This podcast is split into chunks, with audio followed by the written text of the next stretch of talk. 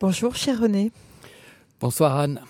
Chers amis auditeurs, nous retrouvons René Bugnon pour cette émission Amis de Dieu. Et ce soir, nous allons partir à la découverte de la Madre, Thérèse d'Avila. Marie-Madeleine, en effet, la Madre, la Santa Madre. 1500 ans les séparent. Mais, comme elle disait, Dios no se muda. Dieu ne change pas.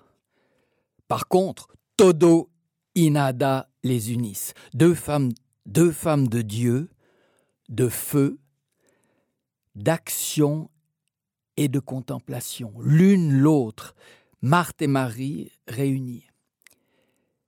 C'est aussi deux femmes nobles, Marie-Madeleine, qui descend par sa mère de David, et la Teresita, qui descend par ses deux parents aussi de chevaliers, les fameux hidalgo. L'une va terminer comme ermite en Provence, l'autre comme carmélite.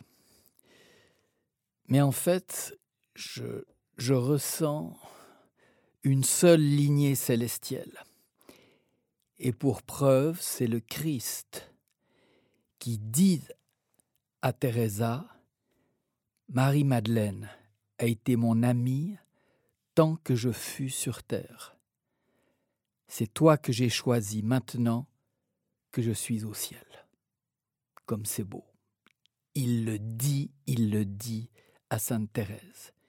Et le jour de sa mort, et ça, on le tient des sœurs qui étaient là et qui la, qui tenaient vraiment, et qui la, la secouraient, elle se coucha sur le côté dans la position qu'on donne à Marie-Madeleine, celle qu'il avait vue en extase dire qu'elle était en présence de Dieu.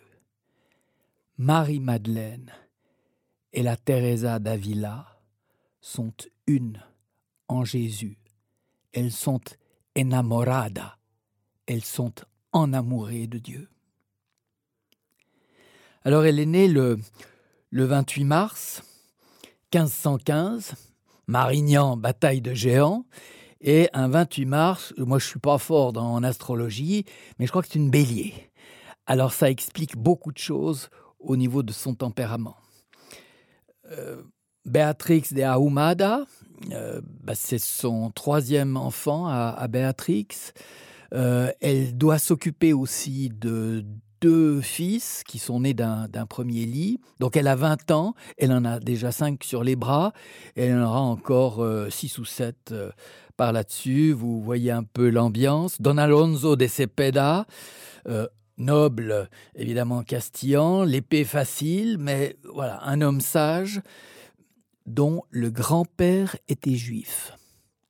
On est dans ce milieu des conversats, euh, des convertis, quelque part qui resteront pendant très longtemps sous le regard un peu dubitatif euh, du clergé catholique, sans parler de l'Inquisition.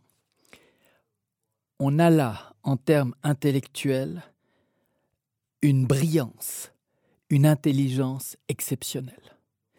Euh, ces œuvres, c'est 1300 pages d'écrits tout petits, mais c'est 1300 pages d'une finesse, d'une d'une spontanéité et en même temps d'une profondeur incroyable, à tel point qu'Edith Stein, donc Teresa Benedicta Croce, sainte, euh, qui va devenir elle aussi docteur de l'Église, on l'espère, s'est convertie grâce à la lecture des écrits de la Madre. C'était euh, vers 1930.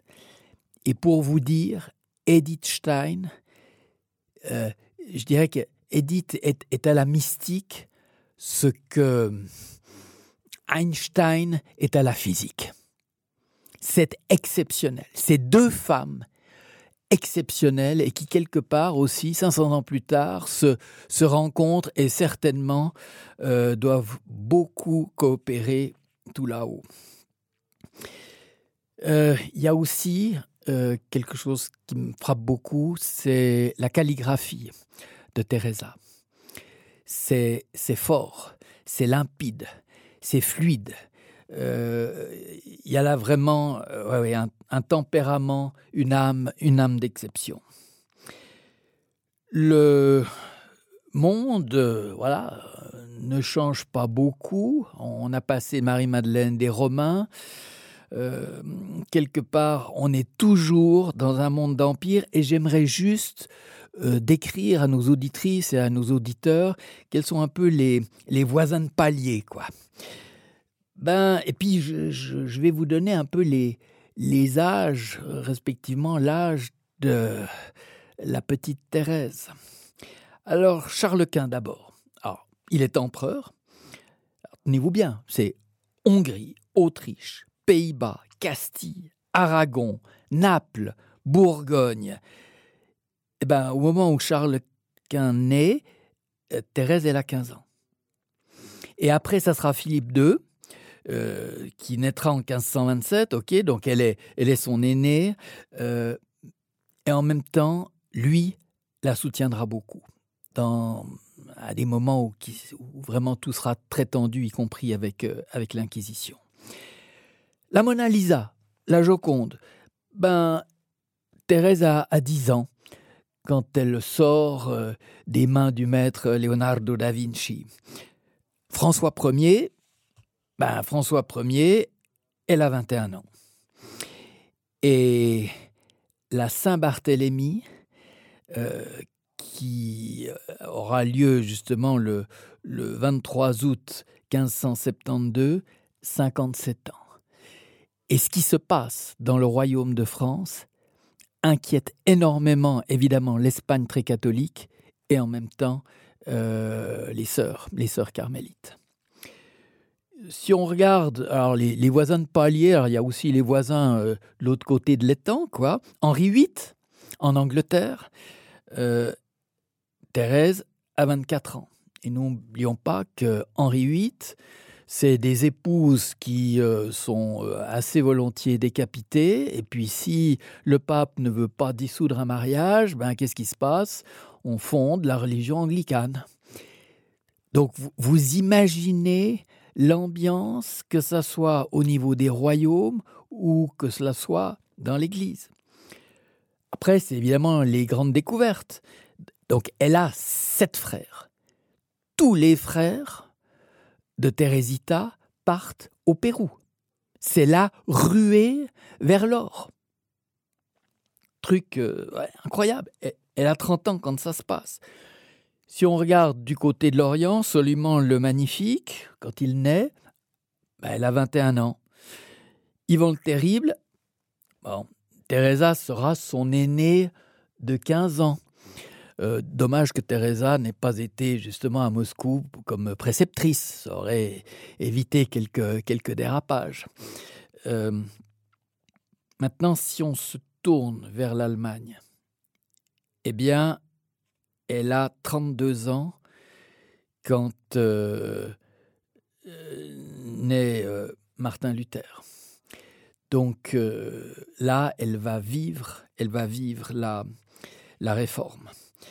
Euh, pardon, pardon euh, et il y a une seule peut-être exception, c'est Saint Jean de la Croix, qui, elle, euh, elle est son aînée de 27 ans. ceci dit, ils se rencontreront, on le verra, et feront, je dirais, un, chemin spirituel exceptionnel. Donc c'est comme si à ce moment euh, charnière des grandes découvertes, le ciel envoie une sainte à la taille de ses contemporains, à la taille de ses contemporains. Euh, et quelque part, je dirais que la Thérésita sera l'exploratrice des, des immensités intérieures. Elle sera la, la femme du dedans. Elle sera la femme du, du comment. Elle n'est pas théologienne, mais elle explique tout de la démarche de ce qui se passe dans l'âme. Alors, comment, comment cela se passe-t-il? Euh, Quel est cet itinéraire de montée en sainteté? Euh, L'approche sera assez longue, mais elle est, elle est passionnante, elle est très éclairante. Donc, comme je l'ai dit, Béatrix, sa maman, euh, voilà, et puis qu'est-ce qu'il élit Parce que Béatrix, elle avait tant d'autres choses à faire. Bien, ce qu'il élit, c'est la lecture des romans de chevalerie. L'une et l'autre sont passionnées par l'amour courtois. Euh, l'amour courtois, c'est, si vous voulez, le code d'amour entre l'âme et son Seigneur. Il y avait un langage caché, mais de haute noblesse, qui touche directement, justement, y compris dans la, geste, hein, on prend l'exemple du, du, roi Arthur, dans la quête du Graal, il y a une, mystique de la présence, une mystique de l'union propre à l'amour courtois qui va baigner véritablement l'enfance de, Sainte Thérèse. Euh, Denis de Rougemont, dans, L'amour et l'Occident, hein, qui a été écrit en, en 1939, démontre vraiment l'importance pour les mystiques espagnols de cet amour courtois, de cette chevalerie du cœur. Et cette chevalerie du cœur, de mon avis très personnel, elle vient de l'Orient aussi, et quelque part, elle n'est pas loin de ce que vivait aussi Sainte Marie-Madeleine. Alors, euh, Denis de Rougemont, hein, il, fait une étude magnifique. Il, cite hein, Mourir de ne pas mourir, le dard d'amour qui blesse sans tuer. Ça, c'est une référence à la transverbération que nous verrons tout à l'heure. Alors, Siane, vous, vous me dites des preuves, hein, des preuves de, cet esprit chevaleresque, de ce dévouement, de cette précocité Teresa, elle a 7 ans. Quand elle décide son grand frère Rodrigo, qui a 11 ans, de partir pour aller plus vite au ciel, respectivement, de mourir en martyr. Donc, les morts sont pas loin. Ils se sont dit voilà, on quitte euh, à la fraîche le domicile familial et on va avec notre petit baluchon, un petit bout de pain et on sera capturé et on aura nos tombeaux de martyrs dans la cathédrale. Ils partent. Elle a 7 ans. Et là, on pourrait dire en anglais, elle a un drive, elle a, elle a une force de persuasion et un courage, parce que tant Marie, Madeleine, ce sont des femmes de courage, ce sont des femmes qui ont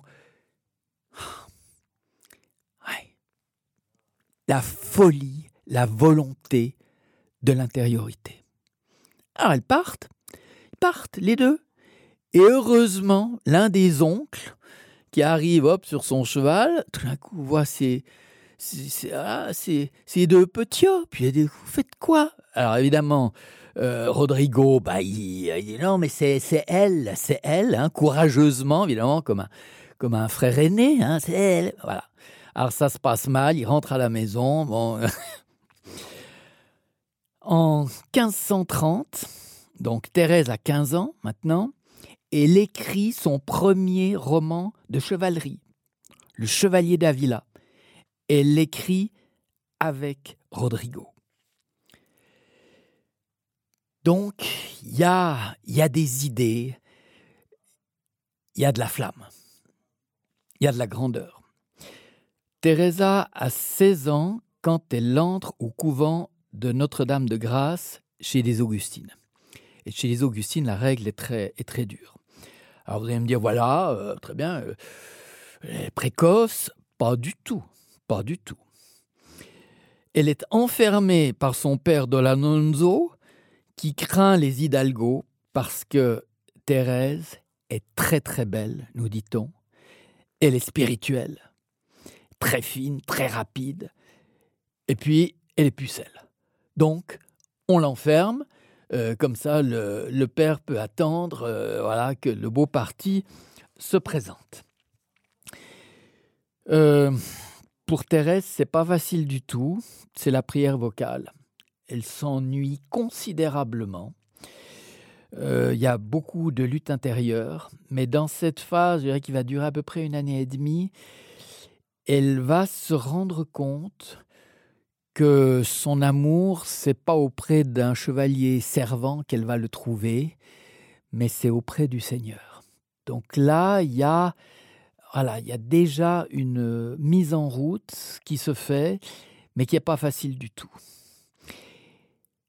Elle revient à la maison, et puis après, tout d'un coup, à 18 ans, elle décide. Je décide. Impétueusement de se consacrer à Dieu. Il n'y a pas encore l'amour, l'élan, mais dans sa grande intelligence, dans son discernement, elle s'est dit bon ben voilà, qu'est-ce que que peut faire une femme hein, dans ces dans empires? Et en même temps, elle elle ressent intuitivement que c'est le ciel. Alors elle va rentrer à l'incarnation d'Avila, euh, où elle va prendre l'habit le 2 novembre 1536 et elle va faire sa profession en 1537.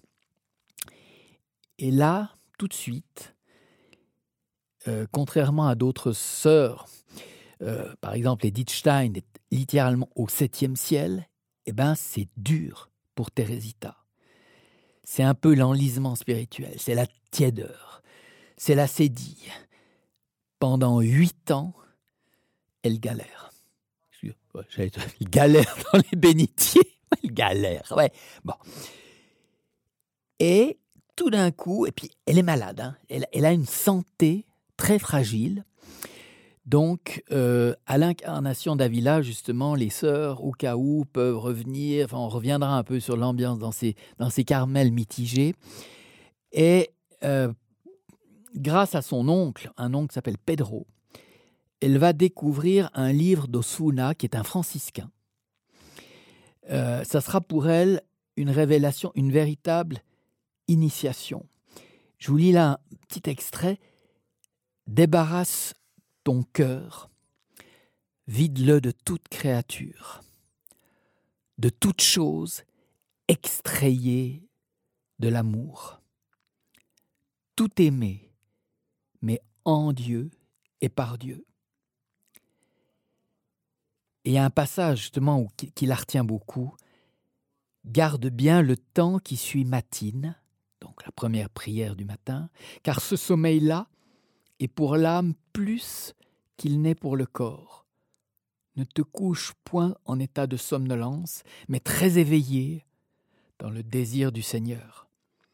Et ainsi que l'épouse la nuit, cherche Dieu dans ton lit. Bienheureux ceux qui font oraison avant de s'endormir et qui en s'éveillant retournent promptement à l'oraison.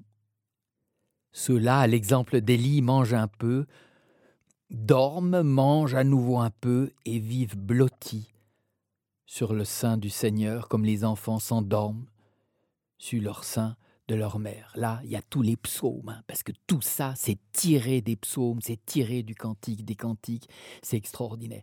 Et là, elle apprend tout soudain, elle passe de la prière vocale à la prière de recueillement. Donc c'est ce temps de prière qu'elle a quand elle est toute seule, qu'elle est quand elle est allongée, où le corps comme mort, l'âme s'éveille et désire son Seigneur. Et on est toujours justement dans cette dynamique de l'amour courtois. C'est magnifique. Alors, ben, malade, elle retourne évidemment dans son Carmel. Et en août 1539, hélas, qu'on dirait de nos jours, euh, quatre jours d'expérience de mort imminente. Elle est comme morte. Et son père ne le supporte pas, ne veut pas le croire. Les sœurs sont déjà là au troisième jour. On a, le, on a la tenue mortuaire. Euh, on va l'enterrer. Et dit non, c'est pas possible. tout d'un coup, elle se réveille. Elle revient à la vie. Elle dit, voilà, j'ai eu des, des visions, elle parle de ses fondations. Elle dit qu'elle va sauver des âmes, et elle en sauvera beaucoup. Elle m'aide beaucoup. Elle va rester à l'infirmerie du couvent aussi. Euh, ça dure encore euh, un an, deux ans. Et puis, il y a l'intervention de Saint-Joseph. Parce qu'elle était alitée, elle pouvait pas, elle était recroquevillée. Elle a, lu justement un livre sur la dévotion aussi à Saint-Joseph. Et dans ce livre, il y avait quelque chose, une image qui lui plaisait beaucoup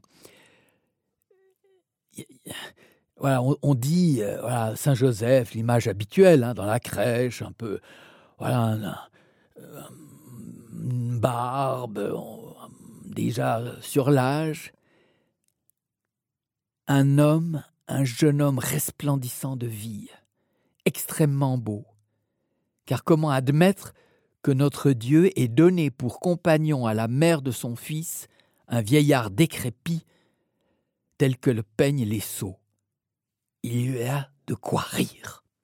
Voyez là, la madre qui est là, qui se bidonne et qui quelque part a déjà ses visions du ciel et voit un monde de splendeur, un monde de force, un monde de vigueur, etc. Non, ça n'a rien de misérable. Ça n'a rien. Non, magnifique. Alors qu'est-ce que le Carmel? Ben, c'est l'ordre de Notre-Dame du Mont Carmel qui nous vient de temps immémoriaux hein, du saint prophète Élie.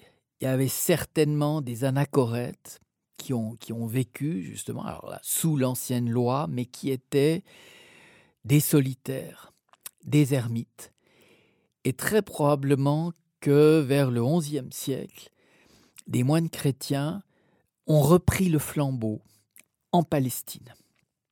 On est au début des croisades. Euh, les ordres de moines soldats sont, créés et Innocent IV fonde en 1247 l'ordre des frères de Notre-Dame du Mont Carmel. En 1435, c'était une règle vraiment pour les, pour les pères du désert, pour les anachorètes. Cette règle elle est mitigée, elle est allégée par le pape Eugène IV. Et ce qui est très intéressant, c'est que vers le, milieu du, XVe siècle, euh, les, les, fameux béguinages des, des Pays-Bas, hein, toutes ces, femmes euh, qui étaient euh, soit non mariées, soit veuves et qui vivaient en solitude, regroupées, sont transformées en Carmel. Euh, et ces béguinages connaissaient la mystique rhénane. Et on sait aussi que Saint Jean de la Croix connaissait bien les mystiques rhénans. Euh, et Sainte Thérèse d'Avila certainement aussi, en plus de la fougue euh, donnée par l'amour courtois, a été imprégnée par euh, les, grandes, les grandes saintes, justement, des, des béguinages.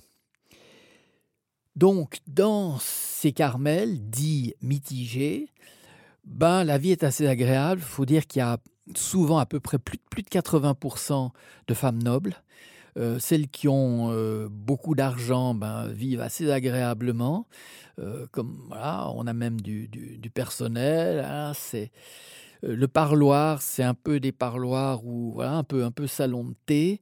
Ça plaît pas beaucoup évidemment à Sainte Thérèse, euh, mais pour l'heure, elle doit s'y plier. Et je dirais qu'elle a affaire aussi à ce qu'elle appelle à de nombreuses reprises, hein, tant dans sa vie que dans euh, dans, le, château intérieur. Elle, appelle les, les demi-lettrés, timorés, ombrageux, dont elle a souffert. Autrement dit, des confesseurs qui euh, font ce qu'ils font, ils le font très bien, mais en termes de spiritualité, euh, il régate pas avec la madre.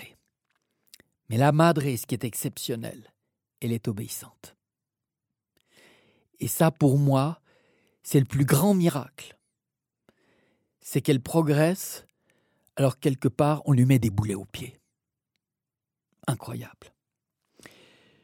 Euh, et d'ailleurs, ça sera encore corroboré hein, par, une rencontre euh, avec Saint-Pierre d'Alcantara. Saint-Pierre d'Alcantara, quand il arrive, ben voilà, il est pieds nus, il est en guenille, euh, il fait peur, j'entends, il, il, mange rien, c'est un peu comme Saint Nicolas de Flux, j'entends, il, il, vit d'amour de Dieu et de, et de la pluie.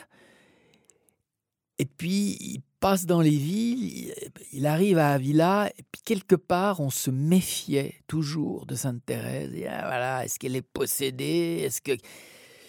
Puis attendez, on va la livrer à Saint-Pierre d'Alcantara. Et ils se rencontrent. évidemment que deux saints, eh ben, c'est un regard. Et tout est dit, tout est compris. Voilà, donc euh, elle continue et elle va passer 23 ans au couvent où c'est vraiment, euh, c'est vraiment dur, c'est la traversée du désert hormis justement ce petit livre d'Osuna qui, qui lui a appris à prier, qui lui a appris à rentrer dans son cœur. C'est donc vraiment une scientifique hein, de la mystique. Elle fait des expériences, elle va les écrire, et pour les scientifiques, ce qui est très important, elle les réitère. C'est pour cela justement qu'Edith la suivra. René, je propose que nous écoutions maintenant cette prière qui a été mise en musique, donc écrite par Thérèse Davila. Je vous laisse peut-être l'introduire. Nada te turbe, nada te espante. C'est un des plus beaux poèmes et que moi que je récite plusieurs fois par jour, tout simplement.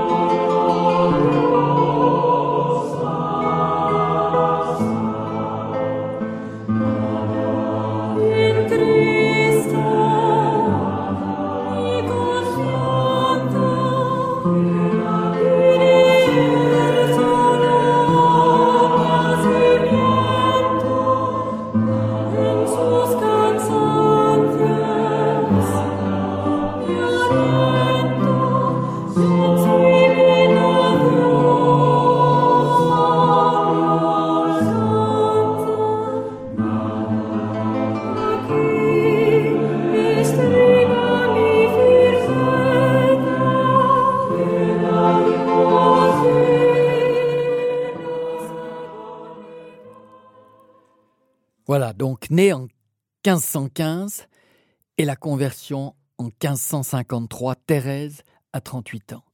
Et là, on vient de déposer dans le couvent de l'Incarnation à Avila un buste de Lecce Et ce buste, c'est comme une révélation. Après la communion, elle se mettait aux pieds de Jésus, comme Marie-Madeleine, dit-on. Elle dit Il me manquait de mettre ma confiance tout entière en Sa Majesté et de perdre celle que j'avais en moi-même.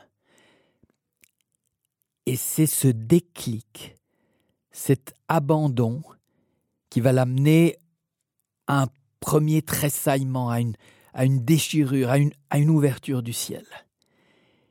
Et dès ce moment-là, il y a la manifestation d'une présence. Il y a des visions intérieures. On a, elle, a rapporté euh, une forme de, de, confession qu'elle faisait à, un père. Le père, comment le voyez-vous? Mon père, je ne le vois point. Alors comment savez-vous que c'est le Christ? Je ne sais comment, mon père, mais je sais que c'est lui. On pourrait dire qu'il est là, comme dans l'obscurité, nous savons qu'une personne est à côté de nous. C'est un peu cela. Mais pas exactement. C'est plutôt comme une nouvelle dont on ferait part à l'âme, une annonciation, plus claire que le soleil. Non pas qu'on voit un soleil, ni de la clarté, mais pourtant une, une lumière éclaire l'entendement sans nous frapper en tant que lumière, et dispose mon âme à jouir d'un si grand bien Le Père, une, lumière qui n'en est pas une? Non, car son éclat n'éblouit point. C'est une blancheur suave si différente de celle d'ici-bas que le soleil semble terne en comparaison. Vous dites maintenant qu'elle éblouisse sans éblouir. Qui vous dit que c'est Jésus-Christ? Mon Père, il me le dit lui-même. Mais avant qu'il me le dise, l'entendement en moi le sait déjà. C'est des expériences excessivement profondes dans l'âme. Et c'est toujours cette problématique d'expérience où quelque part elle n'a pas véritablement de maître spirituel à qui se confier. Elle, elle le dit chaque fois que le Seigneur m'ordonnait quelque chose en oraison, si le confesseur m'en ordonnait une autre, le Seigneur lui-même me parlait à nouveau pour me dire d'obéir au confesseur. Puis Sa Majesté le faisait changer d'avis et revenir sur l'ordre donné. Thérèse a 45 ans quand il se passe une expérience mystique qui, est, qui transformera véritablement sa vie et qui va la faire passer de Marthe à Marie, ou plutôt de, Marie à Marthe, autrement dit, la contemplation va devenir le creuset de l'action et des fondations de monastères. C'est la transverbération. C'est elle qui raconte Je vis un ange auprès de moi, à ma gauche, en forme corporelle ce qui ne m'est donné qu'exceptionnellement. Il n'était pas grand, mais petit, très beau, le visage enflammé. Et ça c'est vrai, hein. c'est là-haut, c'est plus petit qu'ici. Sans doute de ceux qu'on nomme chérubins, mais ils ne se nomment pas. Je vois au ciel une telle diversité d'anges que je ne saurais rien en dire. Il tenait en ses mains un dard, en or, et je crus voir une flamme à l'extrémité du fer. Il semblait l'enfoncer à plusieurs reprises en mon cœur, jusqu'aux entrailles. Qu'il m'arrachait, me laissant tout embrasé d'un grand amour de Dieu. La douleur était si vive que je gémissais, et si excessive la suavité de cette vive douleur qu'on ne peut désirer qu'elle cesse, et que l'âme ne se contente plus qu'en Dieu. Douleur spirituelle et non corporelle, bien que le corps ne manque pas d'y avoir part. Un peu, et même beaucoup. Elle était comme euh, hébétée, elle avait été transpercée, brûlée par, euh, par l'amour divin. Et elle se plaignit d'avoir eu très chaud. Elle demanda à une de ses sœurs, Anna, de lui couper les cheveux pour se rafraîchir un peu. Anna fut si émerveillée de l'odeur suave, odeur de ciel de cette chevelure, qu'elle en cacha une mèche. Teresa lut en elle Je vous ordonne de ne pas penser de sottises, ma sœur, et de jeter ceci aux ordures. Les parfums du ciel, comme ça arrive. Et puis, en 1572, Thérèse a 57 ans, elle meurt dix ans après, à 67 ans, il y a le mariage spirituel. Donc, les fondations sont déjà en cours. Voilà ce qu'elle euh, dit. Le Christ m'apparut en vision, comme d'autres fois, au plus profond de moi-même. Il me donna sa main droite et me dit Regarde ce clou. C'est le signe que tu seras mon épouse à partir d'aujourd'hui. Tu ne l'avais pas mérité jusqu'ici. À l'avenir, tu ne répondras pas de mon honneur en tant que ton Créateur, ton Roi, ton Dieu, mais comme ma véritable épouse.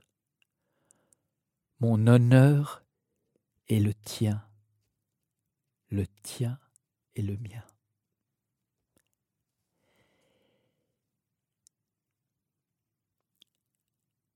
Donc cette montée, elle a, elle a duré 19 ans. Et elle est maintenant l'épouse du Christ.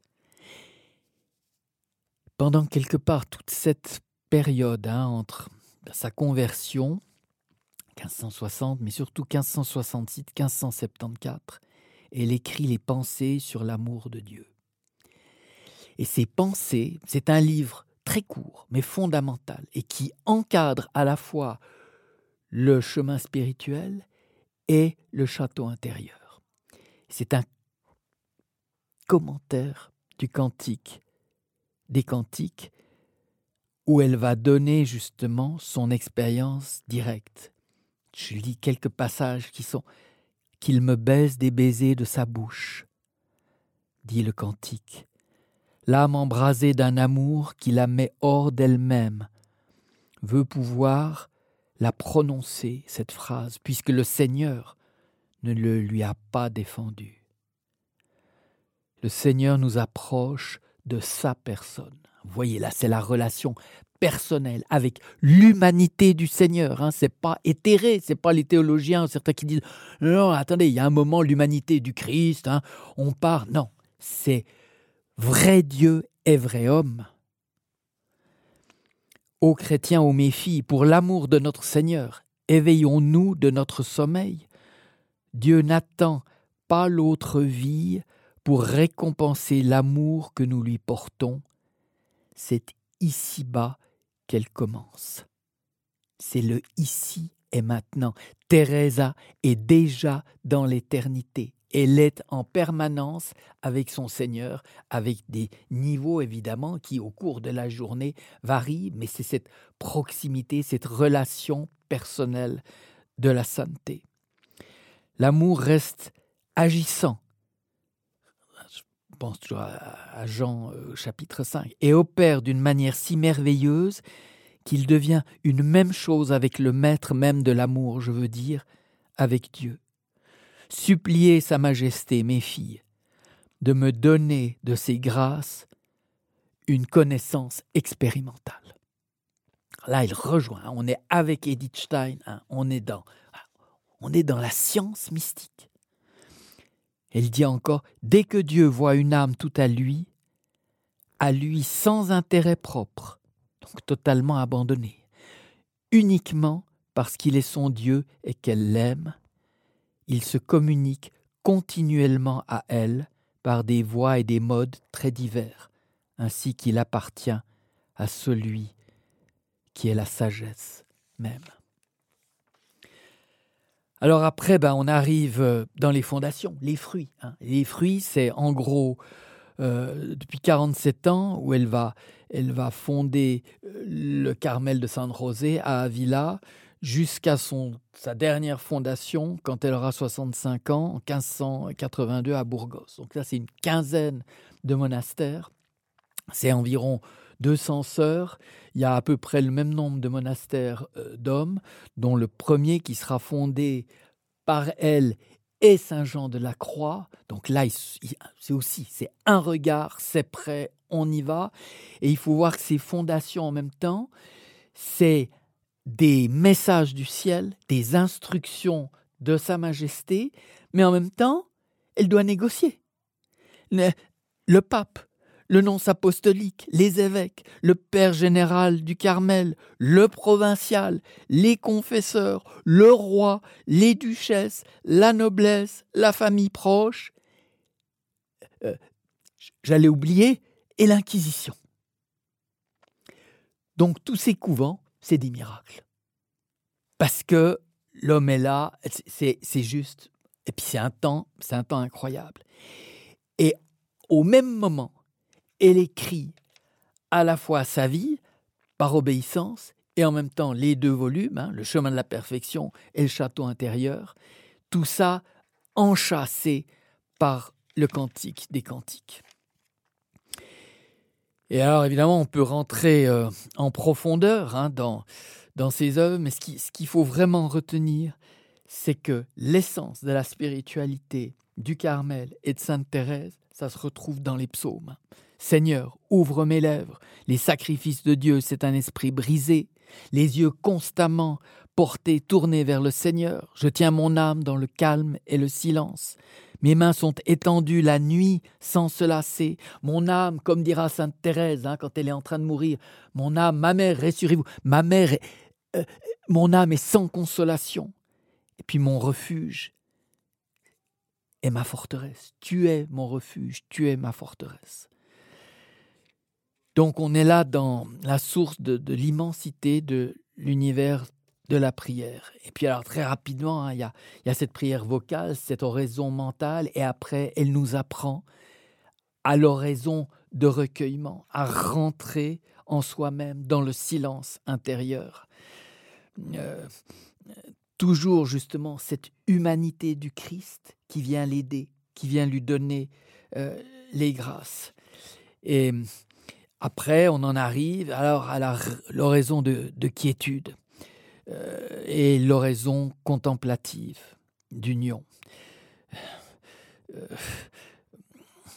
le centre, là elle le dit, hein, le centre de l'âme, c'est l'esprit de l'âme. Euh, étant une chose si difficile à exprimer et même à croire.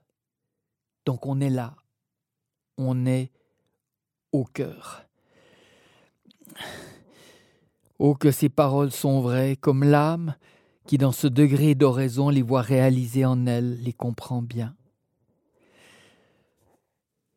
Enfin, il y a ce commentaire sur, euh, sur le Notre Père dans le chemin de la perfection. Comme, comme Saint Nicolas, hein, exactement comme Saint Nicolas de Flux, elle dit ben, Notre Père, c'est une heure. Faites l'essai. Hein. Notre Père. Rien que prononcer Notre Père, et on est avec notre Père dans le silence. Voilà quelques, quelques poèmes enfin. Pour Noël, elle dit, puisque l'amour nous a offert Dieu, il n'y a plus à craindre, mourrons tous les deux. Le Père nous donne son unique Fils, il arrive au monde dans une pauvre étable, au bonheur suprême, L'homme est déjà Dieu, il n'y a pas à craindre. Mourons tous les deux. Ô beauté qui transcendez tout le reste des beautés, sans blesser, douleur vous faites et sans douleur vous défaites l'amour des créatures. Ô nœud qui nouez ainsi deux choses si dissemblables, pourquoi vous dénouez-vous? C'est le nœud qui donne la force de changer le mal en bien. Vous réunissez le non-être à l'être qui n'a pas de fin sans finir, vous finissez, sans contrainte, vous aimez et haussez notre néant.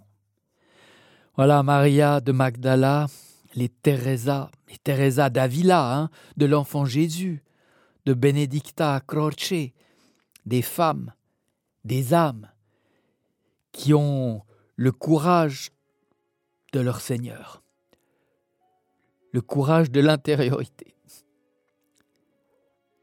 d'un cœur à cœur, déjà sur terre, avec le Sauveur. Amen. Amen.